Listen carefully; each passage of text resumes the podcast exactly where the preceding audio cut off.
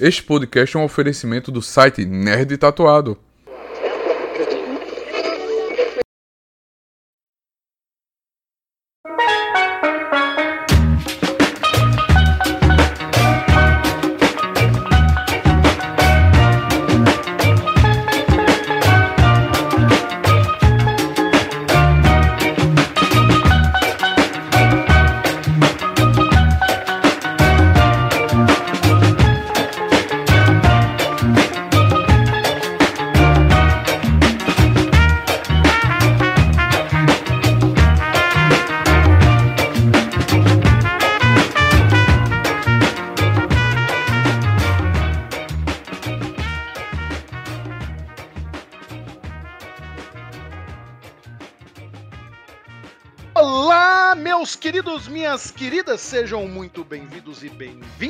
Este é mais um Enredo Perfeito. Eu sou o Rafael Assis, eu não sei porque eu tô dobrando todos os R's, como se eu fosse. Como é que é o nome daquele apresentador de futebol famoso? Eu tô fingindo, Edvaldo, é só pra te dar a deixa.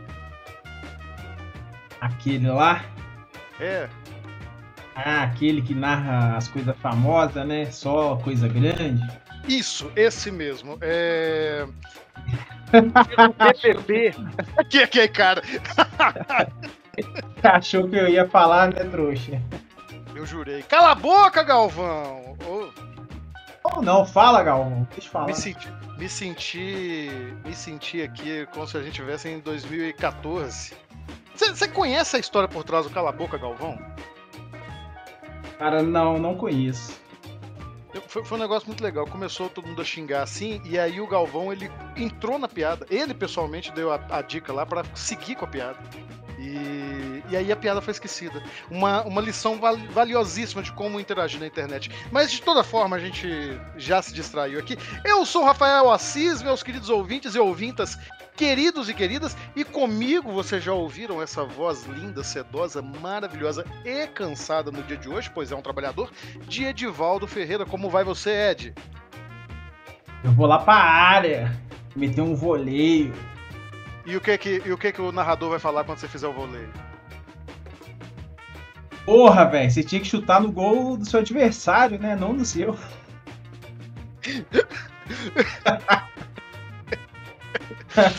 Isso, meus caros ouvintes, minhas caras ouvintes, bom. o nome disso é autoestima.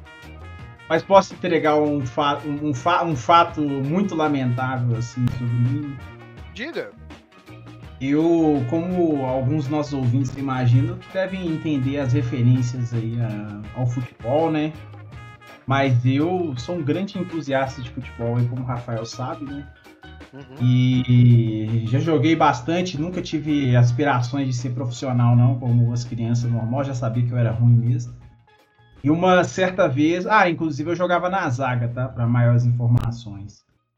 E uma vez eu estava treinando num campo e veio aquela bola no alto, linda, e eu falei, vou tirar de voleio. Você me conhece, né? Eu tenho um corpanzil, né? Eu já tinha esse corpanzil já quando eu era mais jovem. E eu fiz Neste momento, neste momento, centenas de ouvintes estão agora a imaginar deliciando-se com a imagem. Prendeu os pais, sou casado, me respeita. Ah, mas aí você foi dar o voleio? Aí eu dei aquele voleio lindo, assim, que você movimenta os braços, um movimento lindo de corpo pra tirar a bola, né, porque afinal eu era o zagueiro. Eu chuto a bola, ela faz uma curva linda e eu faço um golaço contra no treino. Parece a descrição da, da minha vida, minha carreira. Fiquei, fiquei extremamente marcado com isso e nunca mais tentei dar um voleio na minha vida. Meu amigo, eu, eu me compadeço, mas eu, eu preciso fazer um breve comentário sobre isso. É que a gente já fez outra digressão e o que que tudo isso tem a ver com o filme? Nada. Mas, mas, mas tudo bem, é bom. Mas aí que tá, tem, tem a ver, porque hoje a gente vai falar do Anatomie de non chute.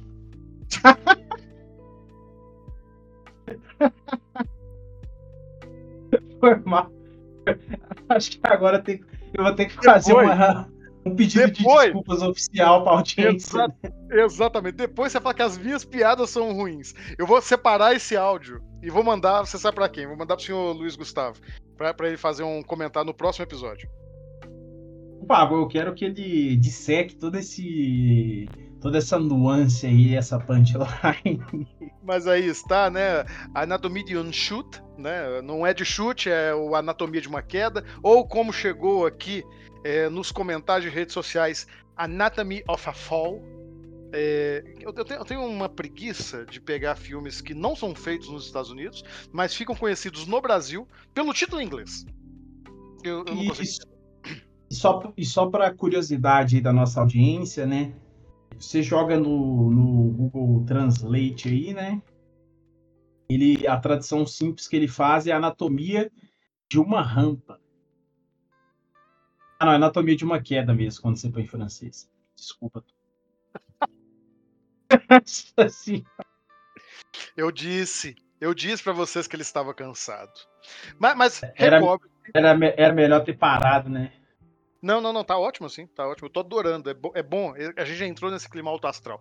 E, mas, mas eu vou te pedir para recobrar, assim, enquanto você se recobra, enquanto nossos ouvintes se preparam emocionalmente depois de toda essa leva de piadas aí. Eu, eu te entendo, eu faço, normalmente sou eu, hoje é você, então hoje os ouvintes vão descansar de você por um momento, porque eu vou dar um breve recadinho e a gente volta para você fazer a sinopse das informações do filme. Então bora lá. Tranquilo. Espera do voleio aí. tá bom. Acho que eu, isso nunca vai acontecer. É, é, é, eu acabei de pensar numa piada, mas eu vou guardar ela pro futuro. Antes de, da gente adentrar aqui e falar sobre este filme que eu já adianto, tem fortes chances de ser o favorito, né, o melhor filme do, do ano, embora não me corrigir, né? Favorito não, favorito é Oppenheimer favorito Oppenheimer. É, para ganhar, a né? premiação, né? Tem que ser específico. Exatamente. Favorito da premiação é Oppenheimer, mas a Anatomia de uma Queda beira ali ser um dos melhores do ano. Mas antes da gente adentrar isso daí, é, eu queria fazer um breve comentário, Edvaldo, porque está acontecendo, ou na verdade, quando esse episódio sair, acabou de acontecer a Semana do Cinema em várias localidades do Brasil, com ingressos de cinema a 12, eu não me engano, é 12 ou 15 reais, mas a um valor módico, a um valor muito. Seria acessível, né, a população Acessível, brasileira. essa palavra que escapou da minha cabeça, acessível. E o comentário que eu quero fazer é: fui ao cinema, muitos amigos meus estão indo ao cinema, e qual é a imagem que, que a gente visualiza, que a gente vislumbra nos shoppings, né, que hoje em dia se tornaram praticamente o único lugar onde você pode ver filmes neste país, é que as sessões estão lotadas, abarrotadas, esgotadas. Claro que o efeito promoção causa isso, né? O efeito promoção sempre causa a busca ali do consumo, mas eu só quero dizer que nos últimos anos a gente tem ouvido muito falar sobre a morte do cinema, o esvaziamento das salas de cinema e muita gente tentando entender o que, que está acontecendo com o cinema. E eu quero dizer, é, ingresso a 80 reais para duas pessoas irem tá ruim, né? Baixa o precinho, que as coisas meio que funcionam. Eu, eu sei que o pessoal aqui da, das redes nos ouvem, e não tô reclamando das assessorias, não, tá? Assessoria, beijo. o pessoal das redes. Forte, forte, forte abraço para a assessoria. Forte abraço para as assessorias, mas vamos caprichar aí, né? Houve um tempo, eu me lembro, com, muito, com muita alegria, que haviam aquelas, aqueles dias de promoção, você lembra de volta? Era tão bom os dias de promoção, né? Durante a semana, terça-feira, era terça-feira, você lembra? Nossa, que vontade Sim. de que isso voltasse eu pudesse ir ao cinema de novo.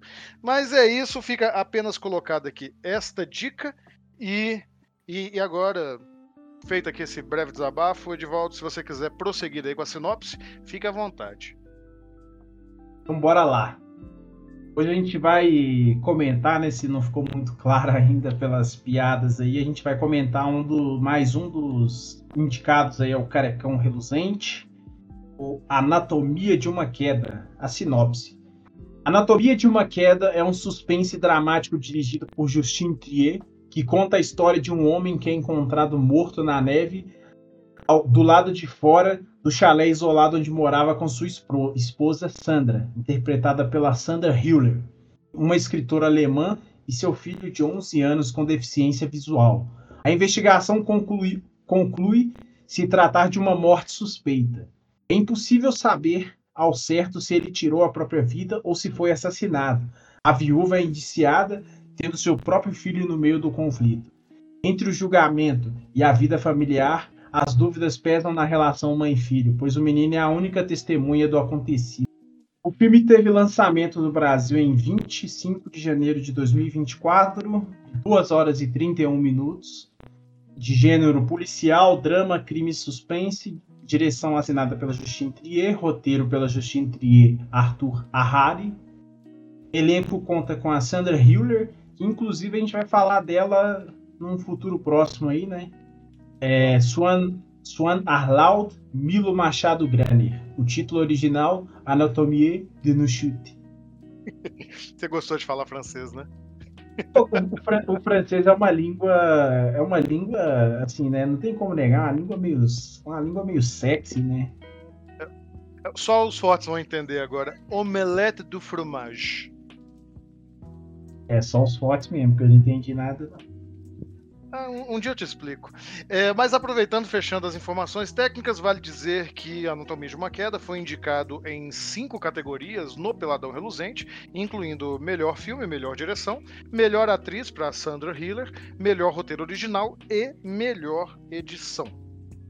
E só um último adendo aí de informações: esse filme ele ganhou o prêmio Palma de Ouro de 2023.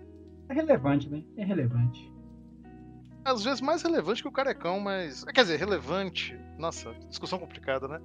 Mais interessante do que o Peladão Reluzente. Exato. Então. então, bora pra quinzena do cinema?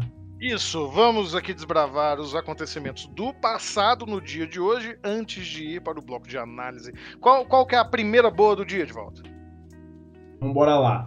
Em 26 de fevereiro de 1920, o clássico do cinema mudo de terror alemão, O Gabinete do Dr. Caligari, estrelado por Werner Krauss, é lançado. Isso aí. O Gabinete do Dr. Caligari, dirigido pelo Robert Wien, é basicamente um dos maiores clássicos do, do cinema nacional e praticamente. É, eu falei cinema nacional, né? Internacional. Cinema nacional não é não. se, for levar a piada, se for levar a piada do último episódio. Exatamente. Me, me, veio a mesma coisa, a gente está com um transmimento de pensação. Mas não, gente, do cinema internacional. É, e basicamente é retratado hoje como quase um sinônimo ou aquele exemplo ideal do que seria o expressionismo alemão. É, basicamente, a gente está falando ali, né? Para quem não conhece, o expressionismo alemão é um movimento artístico de vanguarda, ali de meados da década de 20, década de 30. Tem, tem vários filmes maravilhosos de, dessa corrente do cinema alemão que quem se interessar pode olhar. Basicamente, você tinha um, uma noção meio de distorção e sinuosidade, tanto na, na forma de filmar, como muitas vezes até dos personagens, mas basicamente o que realmente chama atenção e você vê é, quando você bate o olho num filme dessa corrente, né, são é os cenários, é, é, é a maneira como aquilo dali está construído. Eu, eu, particularmente gostei muito. Quem, quem fez a seleção do, das notícias dessa semana foi o Edival, tá, gente? Ele, vive me xingando, hoje foi ele. Mas, é, você vai concordar comigo, talvez, Edivaldo, que hoje em dia a gente vive uma, um momento do cinema carregado de um ultra realismo que às vezes fica chato, né? Tudo tem que ser muito. A, a, gente chegou num ponto que, com, com a computação, com o CGI e, e, com a miríade de efeitos visuais que são possíveis, a gente pode fazer qualquer coisa. E o que, que a gente faz com essa possibilidade de fazer qualquer coisa? Em geral, a gente tá, tenta recriar o que a gente já vê todo dia. É, é as pessoas ficariam chocadas e, e, eu recomendo aqui que vocês acompanhem. nós somos assim, nós não somos clubistas, não gostamos de indicar o trabalho de outros profissionais aqui do, do ramo. Recomendo que você veja o canal do Gaveta, como se o Gaveta precisasse da gente, né, de volta. Mas se você não conhece, conheceu por aqui, comenta pro Gaveta que foi a gente que apresentou. Eu gosto em especial dos vídeos que ele mostra aqueles efeitos invisíveis, Ed. Quando o pessoal tá usando a maior sofisticação de CGI do mundo para fazer prédio. para fazer céu. e, e, porque e eu, é, é, porque, é porque o cachê do prédio tá muito caro, né? Exatamente. Não, mas é, não, meu problema não é, obviamente, com os profissionais de efeitos visuais, nada disso não. Eu estou dizendo que já houve um tempo onde a estilização era tão possível quanto o realismo. E se você quer ver algo que foge diametralmente do realismo, experimente o, o, o expressionismo alemão e, se possível, comece por Gabinete do Dr. Caligari. Aí tá uma baita de uma indicação, hein? É dever de casa. Se quiserem que a gente faça um episódio especial sobre esse filme, deixa lá na caixinha de sugestões que o Rafael abre e vai falar no final do episódio. Então, bora pra próxima? Bora! No dia 1 de março de 1941, o Capitão América, criado pelos cartunistas Joe Simon e Jack Kirby, é publicado pela primeira vez pela Timely Comics. Com a criação do Capitão América, basicamente a gente teve ali o, um dos grandes estopins do que viria a ser o que hoje a gente conhece como Marvel. Né? É, a Timely Comics não é a Marvel, ela é uma empresa que foi comprada por um conglomerado e depois foi rebatizada como Marvel. E se você for voltar atrás, nem é o marco inicial você pensar em Capitão América. Normalmente o pessoal fala sobre o Namor e o Tocha Humana como os primeiros heróis Marvel por excelência. Mas o, o germe já estava ali, né? Vale dizer que o, o legado do super-herói já tinha começado muito antes com a publicação de Superman, né? No, na, na Action Comics e que o Capitão América ele vai nessa pegada do Superman, né? A questão das cores, da, da representação ali de um certo ideal americano. E vale dizer, como já escrevi algumas vezes, acho que já citei algumas vezes no podcast, que eu particularmente acho muito curioso que o Capitão América tenha sido criado como uma, uma forma de propaganda política americana na Segunda Guerra, contra ali e já incitando a, os Estados Unidos a entrarem na Segunda Guerra Mundial, tanto que a primeira edição é ele socando Hitler, mas que o próprio capitão em si representa ali, de alguma forma, ao menos que imagética, o próprio ideal de um humano perfeito, né? É um cara humano perfeito no, nos padrões do que os nazistas imaginavam, né? Um homem alto, forte, sem, sem nenhum defeito, tô fazendo aspas aqui com a mão, e loiro dos olhos azuis. Então fica meio que uma, uma, uma dualidade ali, como se se os americanos estivessem dizendo não, a perfeição somos nós. Claro que tudo é muito mais complexo do que isso, tem muitas outras camadas que envolvem, por exemplo, os criadores do Capitão América, que, que dá pra gente discutir um monte de coisa aqui, mas fato é que você tem ali uma. Em, em super-heróis como um todo, né? Uma certa projeção que pode ser lida é, também como um fenômeno dos seus tempos, e vamos lembrar, era um tempo ali de expansionismo e muitas problemáticas políticas de todos todos os lados, inclusive. É, são contextos complicados, né? E países entenderam cedo também a potência que é o soft power, né? A expansão sim, da, sim. E a expansão da cultura como método de conquista, né? Sim, sim, sim. E, e, aqui estamos hoje ainda vendo Marvel nos cinemas e compartilhando Capitão América. É, você tá ansioso pro próximo Capitão América, de volta? Nossa, eu tô quase morrendo, eu não consigo dormir. Eu quero só ver se você ganhar baldinho.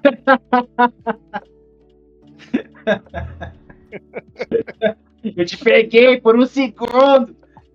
eu, vou, eu vou, vou, arrumar um baldinho pra você de Duna Parte 2. Aquele baldinho. Mas é isso, pessoal. Ficamos aqui com, com este primeiro bloco. Foi o primeiro bloco curtinho. Nós, nós, estamos aqui. Volta está cansado. Eu estou quase perdendo a voz. Espero que vocês não estejam notando. Então nós vamos meio que fazer um speedrun, mas vamos tentar falar tudo que, que precisamos dizer, porque esse filme merece. Segura aí só um pouquinho, vai ter um recadinho e daqui a pouco a gente está de volta pro bloco Por Dentro da Narrativa. É isso aí, bora!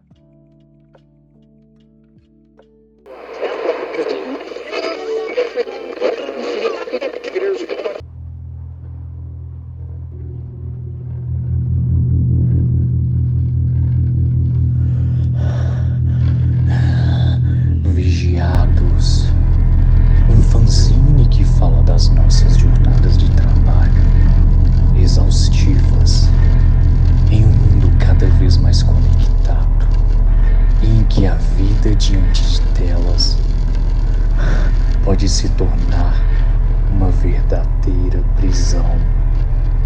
Com argumento de Edivaldo Ferreira, roteiro de Rafael Assis, arte de Will Pinheiro, no site palavrasbrutas.com. Venham conferir essa jornada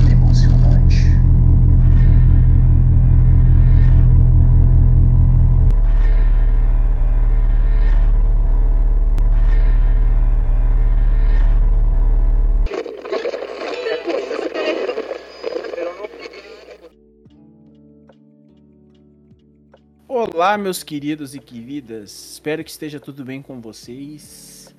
E vamos pro bloco por dentro da narrativa do Anatomia de uma Queda.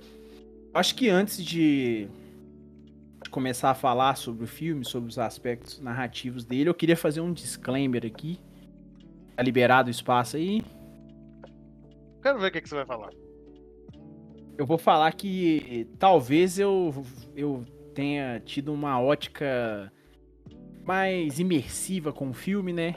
Eu confesso que eu não consegui analisá-lo friamente porque eu estava muito intrigado com a, a trama do filme, muito envolvido emocionalmente com ela e, e até tinha, tinha até me esquecido de como é que era assistir um filme de suspense, né? Aquele suspense clássico do que a gente assistia naquela emissora de televisão no sábado à noite ali, aqueles filmes que você ficava arrepiando a espinha e não sabia o que ia acontecer e queria só não ficar puto e queria que todo mundo tivesse um final feliz. Esse é o meu disclaimer sobre esse filme.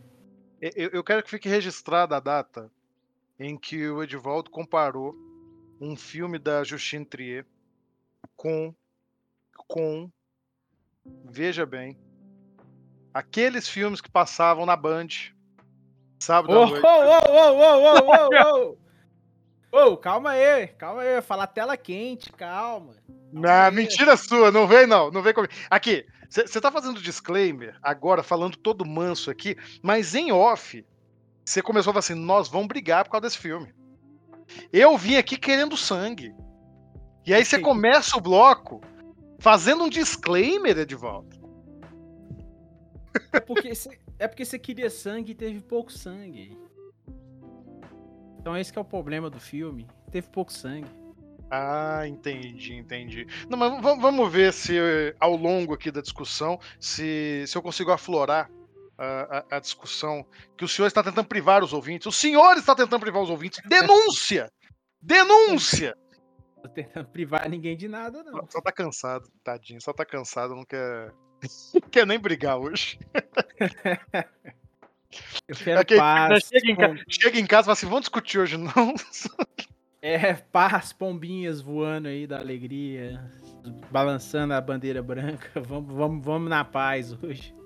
É, mas por outro lado, eu, eu particularmente acho que esse é um dos filmes, do ponto de vista narrativo, e lembrando, tá, nossos ouvintes, nossos ouvintes queridos e queridas, é, que nem sempre num bom filme a gente consegue extrair muito o que falar sobre narrativa. É, e o oposto também é verdade. Às vezes você pega um filme ruim que tem muitas oportunidades de se discutir. Eu, particularmente, e eu acho que até o Edivaldo, nós estamos brincando aqui, ele falando que, que teve essa outra percepção com o filme, ele não está dizendo que o filme é ruim. Não tá, né? Em momento nenhum. Ah, tá. Eu acho que aqui a gente tem uma, uma oportunidade muito boa, que é um filme bom, né, que, que desperta o interesse, que a gente fica realmente vendo ali até o final, e que ao mesmo tempo tem muitas oportunidades da gente estudar recursos narrativos, porque é um filme que, acima de tudo, brinca com a linguagem. Desde o seu primeiro longa-metragem, né, a diretora e roteirista desse filme, a Justine Trier, ela já trabalhou intensamente com a fronteira de fato e ficção. É, eu falo isso porque eu, eu vi o primeiro filme dela e vi esse. Tem um salto no meio ali. Ela fez quatro longas-metragens e, e eu assisti o Age of Panic, mais uma vez. Não faço a mínima ideia qual é o nome desse filme em francês, deveria ter pesquisado, mas é como eu me lembro do filme. Onde, meu cara amiga de volta, ela combina é, imagens documentais da, da, eleição da França de 2012 e mesclando com elementos ficcionais em também um, um filme que trata de questões legais, mas nesse caso aí sobre direitos de visitação e de paternidade. Os outros filmes eu anotei aqui para quem procurar também os títulos em inglês: Bad with Victoria de 2016 e Sibyl de 2019. Não assisti, mas acionei algumas pessoas que assistiram, alguns amigos que, que trabalham com crítica e que falaram que essa mesma percepção sobre é, linguagem, fato e ficção se mantém é, ao longo desses filmes também. Basicamente, a gente leva uma questão que, para mim, como escritor, é muito cara, e acredito que para críticos, para roteiristas, para autores de todas as formas, né? é, a gente sempre pensa como a escrita é pessoal, e eu vou dar brecha para o Edivaldo falar isso, porque ele fala disso como um, como um anjo falando. É, distinguir a verdade da invenção leva a gente a ficar per se perguntando algumas coisas durante algumas leituras, né? Quem, quem é o dono de determinada experiência, de, de um fato que aconteceu, e em que momento você se apropriar do que aconteceu na vida de outra pessoa e escrever sobre isso é meio que um. Sabe, uma passada de perna na pessoa. Você está expondo ela, você não está? Eu acho que no, no caso de, de, de, Anatomia de uma Queda, é, essa confusão acaba sendo o grande coração ali que a gente fica se perguntando o tempo todo.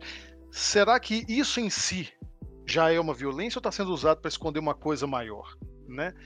O que, que, que, você acha, meu querido? Cara, eu, eu acho que tem, tem esse paralelo da.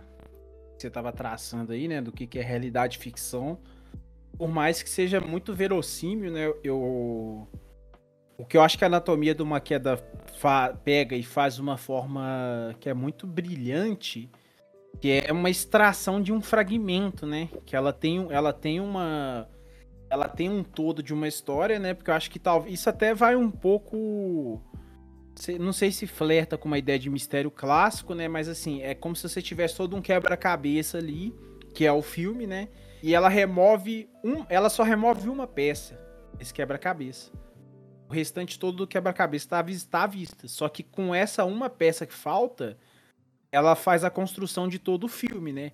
Porque o filme ele gira em torno dessa dúvida mesmo e esse flerte com a o que, que é real, o que, que é real e o que não, né? O que inclusive talvez é um dos grandes pontos de emoção, porque ela eu assim, primeiro de tudo, eu acho que é um filme que ele ele ele, te, ele tem um teor muito muito denso, né, de exploração da da relação entre marido e mulher, entre, entre o, o filho e o casal é uma coisa que ela que ela faz de uma forma muito densa, né? Ela traz, ela, ela vai, ela vai muito além do que, que a gente está esperando, uma condução de uma narrativa. E isso vai tornando o, o filme de certa forma muito agonizante. Por isso que eu estava trazendo essas questões emocionais, porque ele como, como, como é um fragmento tão pequeno de história que ela, que ela retira, né, para poder gerar todo o mistério em torno e a, e a condução da narrativa, isso vai tornando a experiência difícil de assistir mesmo, assim. Eu acho que bem. Ela pode, a determinados públicos, ela pode beirar o ponto de ficar intragável mesmo com a com a sagacidade da com a sagacidade com a qual ela escolhe é, montar os elementos para criar o filme, né? Não sei se eu tô viajando demais na maionese aí. Não, não tá não. Eu, eu, só quero salientar, porque na hora que você fala que tirou uma única peça, parece que você tem o quebra-cabeça montado e falta um pedaço. É, eu, eu, entendi o que você disse sobre faltar um pedaço ali, mas é, ao longo do filme você monta o quebra-cabeça, né? Ela vai te dando as peças aos poucos e você vai perceber que inexoravelmente falta uma ali. Falta a da resposta final.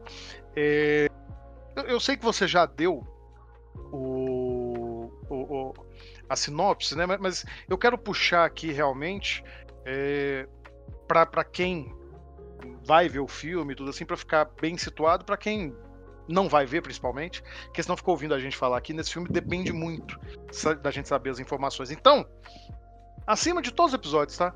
Tem spoiler nesse aqui. Você não quer ver spoiler, vai, porque não vai ter como discutir. Esse aqui é um filme pautado nas revelações e reviravoltas e, e na interpretação que se faz dessas revelações e reviravoltas. Então não dá para discutir esse filme sem spoilers, além de ficar numa situação de olha que intrigante, vai lá assistir. É, meus aplausos para quem conseguiu discutir esse filme sem spoilers. Aqui a gente vai falar de narrativa e vamos fundo. Então veja o filme, volte aqui. É, enquanto enquanto você vai fazer isso, manda o podcast para alguém que não liga para spoiler. Ajuda a gente. Manda lá. É. É, é, bom. Depois você volta. Se você manda para dois amigos e dois amigos manda para dois amigos, a gente forma Chama um esquema de, um esquema de pirâmide do bem. ah, tá, do bem. Do bem. Para na palavra. Mas vamos lá. É, como já passou, né? Como, como o Ed já disse, é, a gente tem essa situação colocada, né, em que o, o, marido da protagonista, o Samuel, ele é encontrado morto na frente da casa dele, teoricamente a partir de uma queda, daí vem o nome do filme. E a sua esposa, que é uma escritora alemã de sucesso, acaba sendo a principal suspeita de ter empurrado ele para a morte as únicas testemunhas que aparecem são né, o filho do, do casal, Daniel, como o Ed já falou, um, um, garoto que tem uma deficiência, ele quase não enxerga, né, ele, ele enxerga muito pouco, e o cão guia dele, o Snoopy. Inclusive, é, eu quero mudar a minha aposta de, de ator coadjuvante, porque vai para este cão. Não, você tá louco. Cara. Este cão merece todos os prêmios, cancela tudo. Se, se entregar o, o, prêmio de melhor direção para esse cachorro em vez pro Nolan, eu fico feliz. E, e não tô falando isso só por demérito do Nolan, não é só picuinha, não, é porque esse cachorro é maravilhoso, merece todos os prêmios do mundo. Cara, eu, eu só uma, um papo aleatório aqui. Eu acho que desde o Lagosta eu não fiquei tão agonizado vendo um cachorro no filme, cara. É, o, cachorro, o cachorro atuou bem até naquela cena pesada, né? Aquela cena de quase morte. Pegou pesado ali. O cachorro, o cachorro atuou muito bem. Cachorro tá de parabéns. E nenhum animal foi ferido durante as gravações desse filme, tá, gente? Fiquem tranquilos. Quer dizer, não sei. Pergunta aí pra, pra Tria.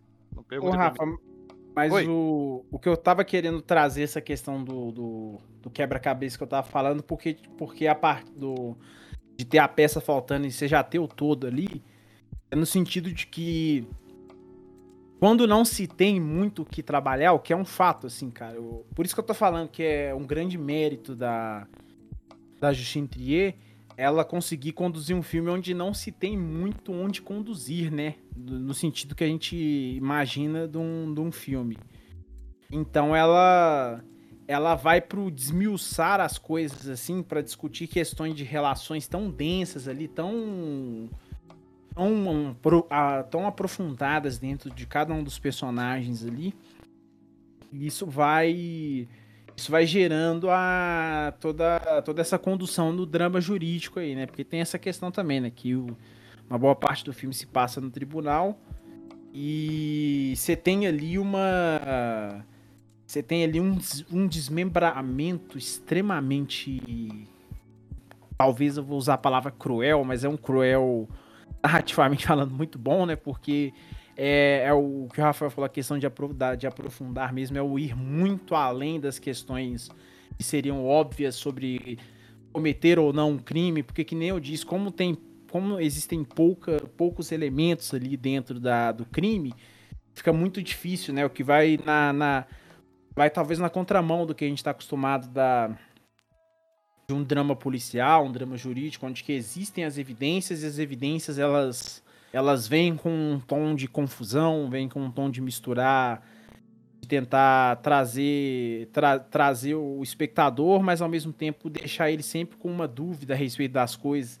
Então o, o, a minúcia que, é que, vai, que vai sendo trabalhada dentro do, do roteiro que traz essa, essa genialidade mesmo assim de de você ver todas as feridas mais cruéis, mais sutis, mais escondidas ali dentro dos personagens sendo trazidas à tona de uma forma extremamente cruel mesmo, né? Eu acho que esse filme é bastante cruel, viu? Diria cruel, não, mas, mas eu, eu, quero só pontuar, porque você, acaba, você falou uma coisa crucial e depois você continua. Eu quero resgatar uma coisa crucial. Você falou que esse filme ele, ele rompe com as nossas expectativas de um drama policial, de um drama jurídico. É porque eu acho que, acima de tudo, esse filme não é nem um drama policial, nem um filme jurídico. E, e, esse filme é um drama sobre linguagem. Ele tá falando sobre linguagem o tempo todo. É, e, e, há muitas pistas que ele é um filme que trata sobre linguagem. E, mas, mas o que eu acho mais para a gente iniciar essa conversa e, ver realmente o que a Tria está criando aqui, além de. Né, já, já falei sobre a trajetória dela, então você já vê que ela gosta desse tema, mas principalmente sobre o título do filme. Há um filme americano da década de 50 chamado Anatomia de um Crime. Parece, parece familiar? O Anatomia de um é. Crime ele trata de, de um duelo. É, um, um duelo do, de tribunal entre. Também é pesado, tá? Você falou que o filme é pesado. Entre um, um advogado de defesa que vai defender um homem que matou um outro homem, porque este segundo teria abusado de sua esposa. Como aqui no YouTube a gente fala, ah, desculpe o gatilho, gente, ele teria estuprado a esposa dele. E aí esse homem, em fúria, mata o agressor. Só que o promotor que vai acusar o, o assassino, né, ele alega que não, que na verdade, para você ver como é que é pesado, na verdade o que havia era um caso, que a esposa do primeiro estava encobrindo o caso e que ela seria a grande pivô dessa confusão e o, o primeiro não aceita isso, ele defende a honra da esposa. E, e, aí você tem esse grande confronto entre o advogado de defesa, defendendo o assassino, e o, o promotor tentando acusá-lo. É um filme muito denso também, muito pesado, ao, ao meu ver não tão sofisticado, como o da Justine Trier. A, a minha indicação no final do episódio, é, para mim, eu acho o melhor filme de tribunal de todos os tempos. Mas Anatomia de um Crime é, uma, é um thriller satisfatório. Como você disse aí. E por ser um thriller satisfatório, embora ele tenha essa, essa história profundamente pesada, você não sente tanto o peso dela. Porque é um thriller. Você tá ali pela emoção do embate. Um, um, um thriller é isso, né? Você, você sente na pele aquele conflito, aquela tensão que está sendo criada. No caso da anatomia de uma queda, embora ele faça essa brincadeira, o ponto de tensão dela está em outro. E eu até chamaria anatomia de uma queda de um thriller, mas não é um thriller tradicional, porque o conflito, né, o duelo deste filme não é mais entre a promotoria e a defesa, embora a partir do momento que eles entram no tribunal, você veja isso acontecendo ali. O duelo que está acontecendo é entre a nossa percepção e a protagonista. E o filme constrói isso de uma maneira muito interessante, Edvaldo. Principalmente, né, a, a Triela falou que ela escreveu esse filme pensando na Sandra Hiller. E, e a Sandra Hiller é uma atriz fenomenal. Eu, eu, eu tava até, até aqui certo e sem nenhuma dúvida que eu queria muito que a Emma Stone vencesse o Oscar. Mas vendo essa mulher atuando aqui, eu falei assim: meu Deus, por que eu não vi antes? Eu, eu, nunca tinha visto nenhum filme dela. Ela é estupenda. E ela é estupenda por fazer a, a, aquela pequena atuação. Eu não sei se você teve essa percepção, Edivaldo, mas eu, durante toda a exibição do filme, eu não acreditei nela por um segundo. Nem desacreditei também. Nem desacreditei também. Nenhuma coisa eu... nenhuma. Ela é ambígua. Não, isso, isso, isso, é isso é uma, um grande mérito mesmo da atuação dela, assim, né? Não sei se foi colocada as intenções pelo texto, né, pela direção, ou se foi pela própria atriz, mas esse é um grande elemento que nem esse é um grande elemento que gera toda essa dúvida mesmo, né, a respeito do, do filme. Mas não. não Colocar na primeira cena, cara. Na primeira cena, porque a, aquela primeira cena. A primeira cena desse filme é magistral. Porque você tem né, a entrevista dela com a aluna. E, e, ela flerta com a aluna, embora mais para frente ela vai falar que não flertou, né? E, e, esse é um dos pontos também. Não, não, que. Vamos chegar lá, calma. Não é que ela fala que ela não flertou, calma. Ela tá flertando com a aluna, você vê o, o, o marido dela, né? Você ouve o marido dela aumentando o som, cria-se um clima de tensão, tudo isso vai ser dissecado lá na frente depois. Ela manda a menina embora, ela sobe, você continua sentindo o clima de tensão. O filho dela sai. O... Você tem todo esse momento, ela se despede à janela, o filho vai embora, o filho volta. E quando ele volta, o marido está morto. E começa a tocar aquela música que é uma música do 50 Cent, que, que é jocosa, né? Ela é uma música muito machista, muito chauvinista mas que a Trier espertamente não coloca a letra, coloca só o instrumental. E pelo instrumental ela é uma música divertida, como se fosse uma polquinha, né? Eu não vou conseguir cantarolar aqui agora, não, mas eu. eu e, e, e à medida que você vê o corpo morto, você vê aquela cena e essa música tocando na casa vazia enquanto sobem os créditos iniciais, é como se o filme tivesse te convidando a se divertir naquela dança macabra. É um senso de humor bem doentio, né? E como a única personagem com quem a gente se relacionou é a, é, é a protagonista, como ela foi a única que a gente ouviu falar e que a gente olhou nos olhos, né? A câmera foca muito da altura dos olhos dela. A sensação que isso meio que cria é que ela está nos convidando. E essa sensação fica no filme inteiro. Embora o filme também vai dar muitas condições para que, que você tenha empatia por ela. Eu, eu achei muito curioso o, o, o que você falou e, e, eu não quis render muita conversa antes de começar a gravar, porque eu percebi que você tinha comprado a versão dela. Você queria. Tinha, tava total. Tava, tava total na, na filme dela. faz isso de propósito. A, a parte que você falou do, do meio que te deixou agoniado, para dar o contexto aqui para os nossos ouvintes, nossos ouvintas queridos e queridas, há um momento do filme quando começa de fato a disputa no tribunal, em que o promotor é extremamente agressivo com ela. Ele, ele pega pesado de todas as formas mais sujas e mais baixas possíveis. Ele, ele questiona a sexualidade dela. Ele, ele acusa ela de, de ser uma má esposa, de ser uma mamãe. Ele acusa ela de, além de ter matado o próprio marido, até pra começar, ele tá ali acusando É, ela de matado. Começa por aí. Só mas, tem assim, esse detalhezinho aí. ele é pesado, e mais do que isso, Edvaldo, não sei se você percebeu porque você estava envolvido, ele é quase caricato. Ele é quase caricato. Cê- cê- cê- ele começa a falar demais, você fala assim, não é possível que exista um advogado assim. Eu, eu sei que existe, mas você não espera que um advogado de filme, numa disputa, num thriller de, de tribunal, seja tão incisivo e tão caricato. E, Só que aí eu vou dar o pulo do gato. Pode, pode falar, depois eu dou o pulo do gato. Não, pode, pode dar o pulo do gato aí. Isso é intencional. Isso é uma ferramenta de roteiro para acuar a protagonista e para gerar empatia junto a ela. Por quê? Porque se não tivesse esse momento em que ela é atacada, muito provavelmente todo mundo que viu o filme ia ficar achando que ela é assassina. Até porque a. Bota fé demais nisso aí. Até porque a própria. A própria personagem, né? Por mais que eu, eu particularmente tenha comprado que ela não fosse a. Ela não tivesse cometido crime. A, a persona dela, ela é muito duvidosa, ela é muito suspeita, né? A gente tá acostumado com, essa questão. Esse tato, essa questão mais humana, expressiva. E você vai ver que até puxando o que você tá falando, a questão do promotor mesmo, dessa figura caricata, que a função dele ali era. Ele queria, de qualquer forma, tirar ela do sério. Ele queria desarmar ela ao ponto de que ele conseguisse provar o argumento. E isso ele vai de.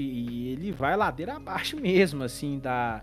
A, a- usando toda, todo tipo de artifício, de de eh, microevidência que ele encontra ali com, com a função de destruir com a.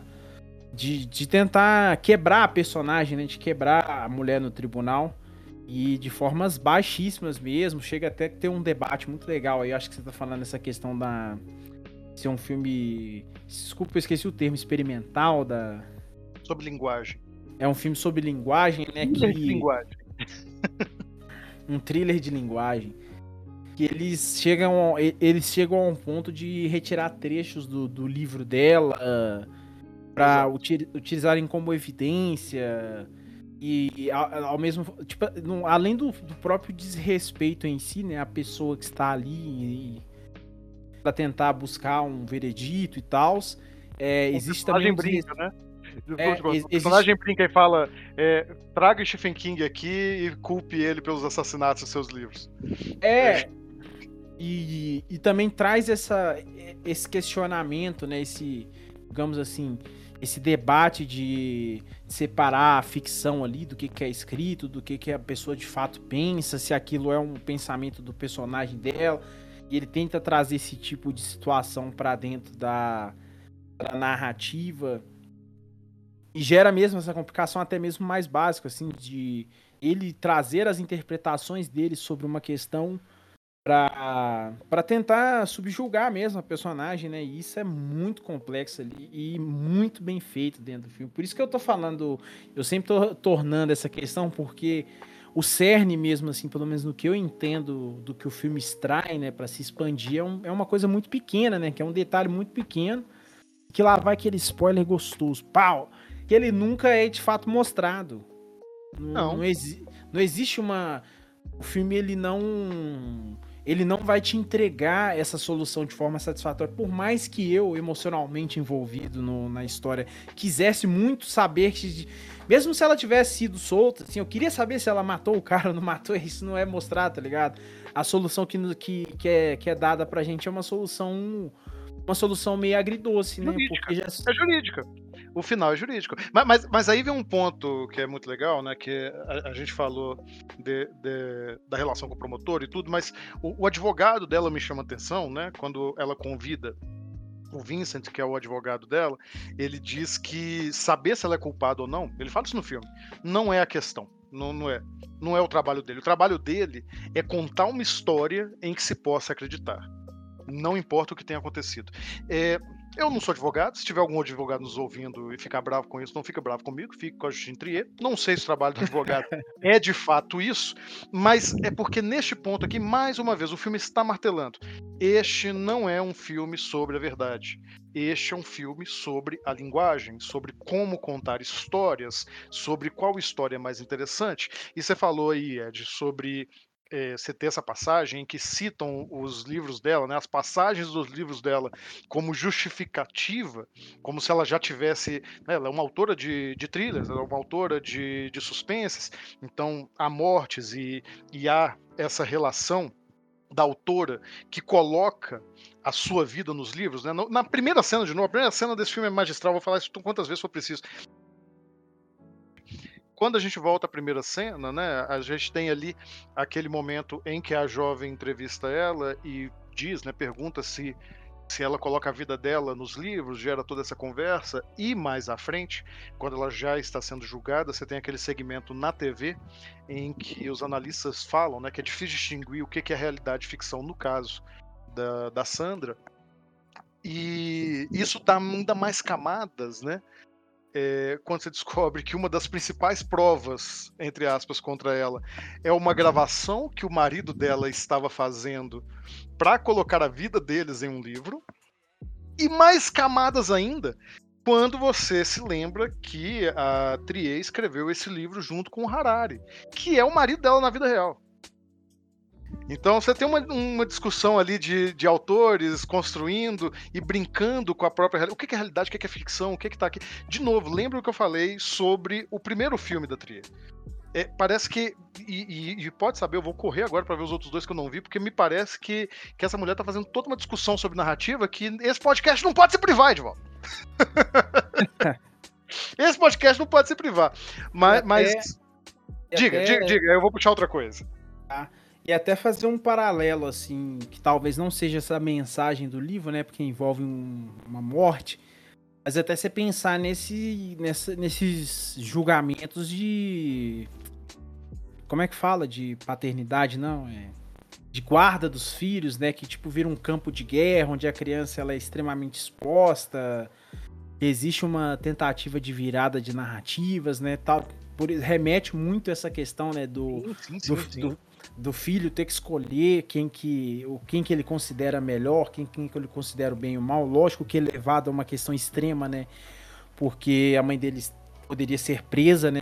Dependendo do resultado da situação. Mas isso me remeteu também um pouco a respeito disso, né? Agora pode, pode dar seu gancho aí, meu Não, não, mas eu vou, vou, complementar o que você falou primeiro. A fala do menino no final, eu, eu temi que você voltasse. Caramba, velho, que dele quebra aqui dali quebra. Aqui dali é realmente uma, uma construção de personagem digna, assim, porque ele fala isso logo antes de abraçar ela. É uma construção de personagem extremamente densa e, e dolorosa e ao mesmo tempo gostosa de acompanhar. Mas o, o, pulo que eu queria dar, o que eu queria descrever aqui realmente, é que a gente tá falando sobre esse lance de percepção e tudo, mas, mas como é que você representa isso em tela? Como é que você faz isso de uma maneira que só o cinema consegue representar. E, e, esse filme, Edvaldo, por isso que eu falei, tem muitas cenas, mas eu queria, a gente tem pouco tempo para ficar aqui, a gente não pode ficar horas aqui discutindo um filme. Eu queria pegar pelo menos uma. Que vai ser a mesma. que, que se você for em qualquer site de crítica, todo mundo tá direcionando, porque essa cena é boa em vários sentidos. Não apenas para falar sobre narrativa, mas conceitualmente, criticamente. Essa eu acredito que é a cena chave do filme. Que é a cena em que o áudio é tocado no tribunal. Você ficou segurando a cadeira quando você viu essa cena? Nossa, ela é. Ela é difícil, viu? Eu achei ela maravilhosa. Não, ela. É isso que eu tô falando, assim, não. Essa. Essa.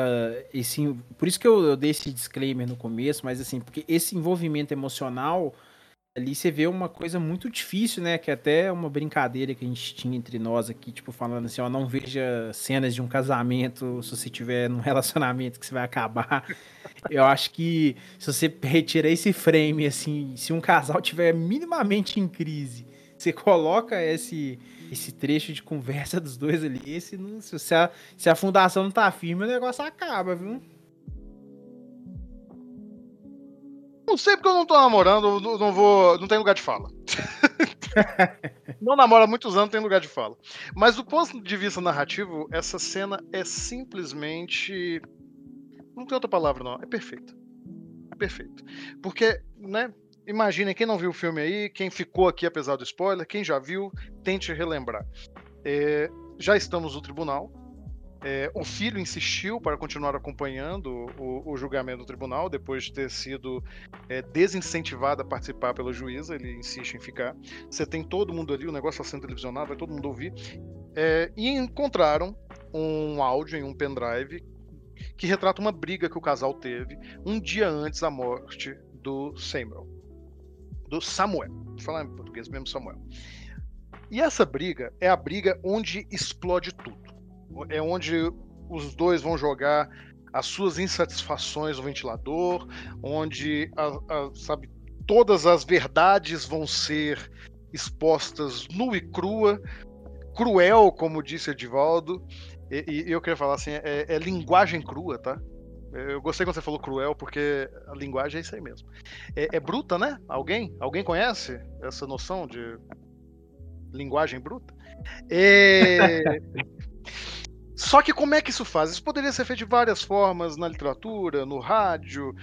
Como é que o cinema faz? Você vê essa grande sala onde o julgamento está sendo feito e você começa a ouvir o áudio. E você começa a ouvir o áudio, o áudio vai tocando. De repente, esse áudio se transfigura na tela em um flashback. E você vai vendo o flashback, e a briga vai crescendo, e a briga vai crescendo, e a coisa vai escalonando, até que você sabe que as coisas vão chegar às vias de fato. Eles vão. Eles vão se atracar. E a cena corta. Não corta, ela não acaba. Você volta pro tribunal. Você volta a apenas ouvir. E a câmera agora não, não filma o ambiente inteiro. Ela vai nos olhos de quem está julgando a protagonista. Enquanto você ouve o quebra-pau, em especial o marido dela, é, agonizando e parecendo realmente que ela está batendo nele, você não vê nem a ela, nem a cena, mas o rosto daqueles que vão decidir se ela é inocente ou não. E essa cena, ela, ela é bem forte, assim, viu? Ela é muito forte ela é emocionalmente. Muito forte. Ela é muito forte. E logo em seguida, olha, por que, que eu falo? Meu Deus, essa cena é simplesmente perfeita. Logo depois a juíza dá a liberdade da personagem se explicar. E aí ela fala. Lembra do show Don't Tell, mostre, não diga, a gente tem neste momento do filme uma oposição entre o mostre e o diga. Você tem a linguagem cinematográfica mostrando e depois você tem a oportunidade dela de falar. O, o Edivaldo, que comprou a versão da protagonista, e não estou falando isso como demérito, não, viu, meu amigo? É, talvez ele não tenha percebido isso na hora, mas este é um outro ponto de balanço, porque esse é um ponto em que o filme joga com a dubiedade dela. Nesse momento, você, como espectador, você tem que decidir se você vai acreditar naquilo que você acabou de ver ou se você vai acreditar na palavra dela. Com um lapso ali, com uma peça retirada, como você disse, que não te permite Sim. ter a certeza. Mas ao mesmo tempo que você vai fazer essa escolha, você tem essa atriz maravilhosa sendo extremamente. Porque a resposta dela é plausível demais. E logo em seguida, porque a cena não termina, você tem um novo ataque do promotor, que vira de novo essa balança da empatia agora. Então primeiro você teve que escolher racionalmente. Primeiro você tem que falar assim, não, eu vou escolher, ela está mentindo ou não. E aí você vem um ataque do promotor para atiçar de novo o seu emocional, sua relação emocional com o filme. O filme Sim. faz isso o tempo todo. Nessa cena, eu acho que é o, é o ponto que fica mais óbvio. Mas esse é o jogo do filme. Ele tá brincando o tempo todo sobre o dito ou não dito e a maneira como a gente se relaciona com o dito e não dito, seja racional e emocional. Sim. Que volta, para eu poder fechar aqui, com modéstia à parte, né? Acabou, acabou de voltar isso aqui, que fecha maravilhosamente com a reação final do filho. Eu tinha medo que você voltasse. E o abraço. Sempre dúbio, né? Exatamente. Exatamente. Acho que a gente tem um blocão aí, hein? Pois é. Fique aí a recomendação. Se você ainda não assistiu esse filme, se você veio ouvir a gente e se interessou, é, Anatomia de uma Queda eu acho que ainda está em alguns cinemas, mas deve estar saindo. Ah, é, assim. ainda tá, mas deve sair. É, esperamos que algum canal de streaming pegue aí o, o filme a partir do depois do Oscar ali, coisa e tal. Esse é um filme essencial, pelo menos eu, achei essencial, um dos melhores filmes do cinema francês dos últimos anos. E, e é com muita curiosidade, tá? Porque eu cheguei a ver o filme que concorreu com este para ser o indicado da França pro Oscar. E ainda melhor. A gente pode conversar aqui. Vou nem falar qualquer para não confundir mais as pessoas aqui. Mas fica aí, talvez, uma pista do, de, de algum filme futuro que a gente possa analisar. O Edivaldo vai gostar mais do outro. É, é um romancezinho fofo. Pra desintoxicar desse, dessa confusão tóxica. Cadê o menino e a graça, gente? Tá muito, tá muito densa as coisas. Mas, Edivaldo, temos um bloco? Temos um baita bloco. Então, até daqui a pouquinho. É.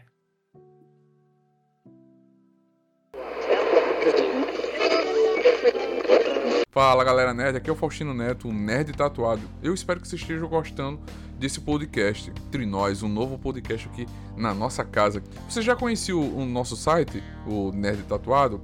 Somos um site, um Instagram, um canal de comunicação sobre cultura pop, nerd, geek e sobre tatuagem. Mas você sabe que para manter isso tudo aqui crescendo cada vez mais, a gente precisa do seu apoio, a gente precisa da sua ajuda.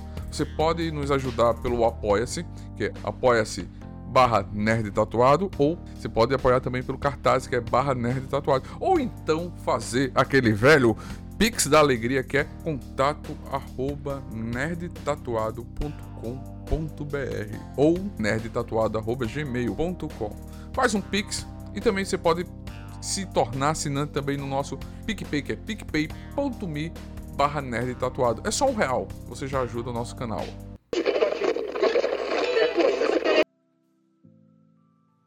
E assim chegamos ao fim de mais um episódio. Um episódio tenso, mas gostoso. Eu acho que foi mais prazeroso para o senhor, meu amigo Edivaldo, do que ver o filme. Foi, é bom. foi, um, foi um bom cine debate.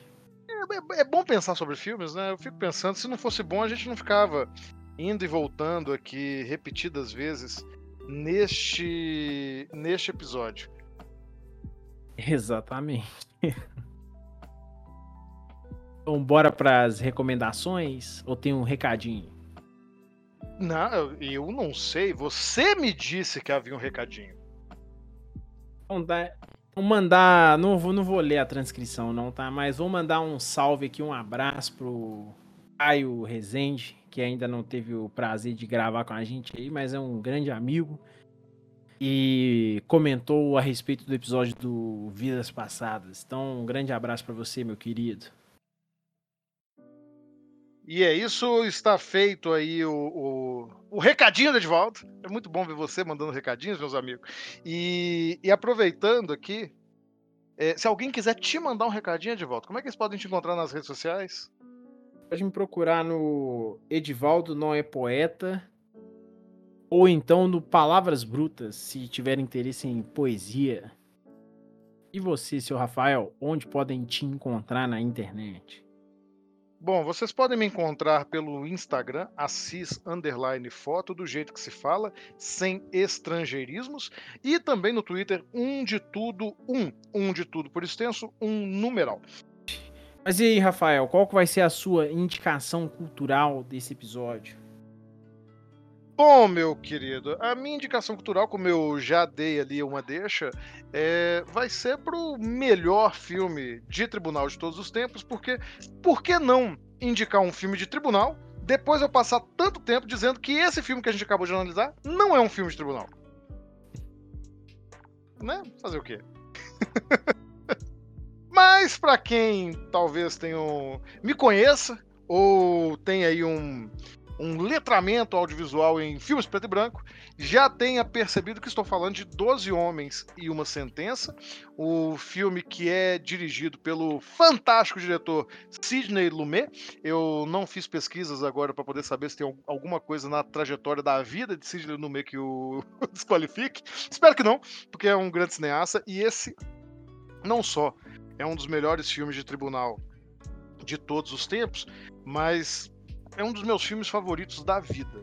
Sabe, ele, ele conta a história justamente de uma, de uma sessão de júri, onde você tem 12, 12 jurados que vão julgar um homem que é acusado de homicídio e vai ser levado à, à execução, caso eles assim decidam. É, 11 deles acabam votando que, que o acusado é culpado, e um deles decide que, que não, por quê? Porque ele ainda tem uma dúvida razoável. E aí você tem início a um dos maiores embates intelectuais já retratados na sétima arte. E é só o que eu vou dizer, vão assistam o filme, o filme é maravilhoso. Vale dizer ali que entre o, o seu elenco você tem nomes como do Henry Fonda e do Lee Jacob. É, é só, só coisa boa nesse filme. Ele está disponível na Apple TV Plus e também na Amazon Prime, mas infelizmente apenas para aluguel. Não está disponível em nenhum streaming e nesses tempos modernos em que vivemos, onde é difícil você encontrar cópias físicas das coisas, né? Estão fechando as lojas. As americanas não tem mais DVD. Eu fui nos americanos outro dia e não tem mais DVD. Também americano não tem mais nada, né? Foi de americanos, americanos. Mas. Mas é isso. É, se vocês encontrarem aí alguma loja online que ainda venda DVDs ou Blu-rays, é, comprem. É, valorizem a mídia física antes que os filmes desapareçam. E é isso, Edvaldo. Eu acho que eu comentei tudo que eu tinha que comentar. Qual é a sua, a sua indicação cultural de hoje? A minha indicação vai ser um seriado britânico aí muito bom, que se chama Broadchurch que também tem um. Eu acho que a indicação ela vai para mais por um lado do emocional mesmo, né? Que esse seriado, por mais que não seja muito conhecido assim, ele tem uma carga emocional muito forte e, e vai te envolver de uma maneira que você não espera e também uns elementos à parte, né? Como protagonizado pela senhorita Olivia Colman e pelo David Tennant, o queridinho do Rafael aí, né? Por ser o, o Doctor Who. E essa série Quem? tá disponível. Por ele ser o Doctor Who. Quem? É, a piada já. já, já... já foi, ela já foi, ela já foi vencida já. Você demorou duas e... perguntas para perceber. É, a primeira foi para fazer graça mesmo. Mas a. E ela tá disponível em lugar nenhum aí. Você tem que dar uns pulos aí. Se você tiver uma VPN aí, você consegue assistir ela em outro país, mas no Brasil oficialmente tá difícil de achar. Mas é uma grande indicação porque é daquelas séries estiling, né? Que ela vai e volta pros streamings aí. Então, caso ela apareça em algum que você tenha assinatura, não perca tempo e vá assistir Broadchurch. Série estiling? Série estilingue. Gostei, gostei do termo. É, você que inventou ou você já ouviu por aí? Não, eu inventei. Ah, eu adorei. Vamos começar a usar. Vamos começar a usar. É, e, e, aproveitando, tá? Porque é, eu acho excelente quando a gente tem essas séries e esses filmes que a gente indica com VPN. Alguma empresa de VPN, por favor, patrocina a gente, estamos precisando. Tá? Estamos precisando. Eu não vou nem falar o nome da que eu uso. Até que me pague. Paga nós! E é isso, vamos encerrar este bloco e também este episódio. Tá chegando, Edivaldo, tá chegando o dia 10 de março, tá cada vez mais próximo. É, na verdade, só falta mais uma semana, não, duas, né? Duas semanas aqui conosco. Faltam duas semanas aqui conosco. Dia 1 e dia 8, correto? Correto. E correto. esse episódio vai sair dia 1 É, esse sai dia 1 então você está nos ouvindo dia primeiro, falta só uma sexta-feira. Então, semana que vem a gente volta aqui para poder falar de mais um filme. E no dia 10, no domingão, a gente já estará na presença do carecão reluzente. Ah, tá chegando de volta. Foi muito bom acompanhar isso aqui, mas ainda falta mais um pouquinho para terminar. Até a semana que vem, pessoal. Muito obrigado. Abraço.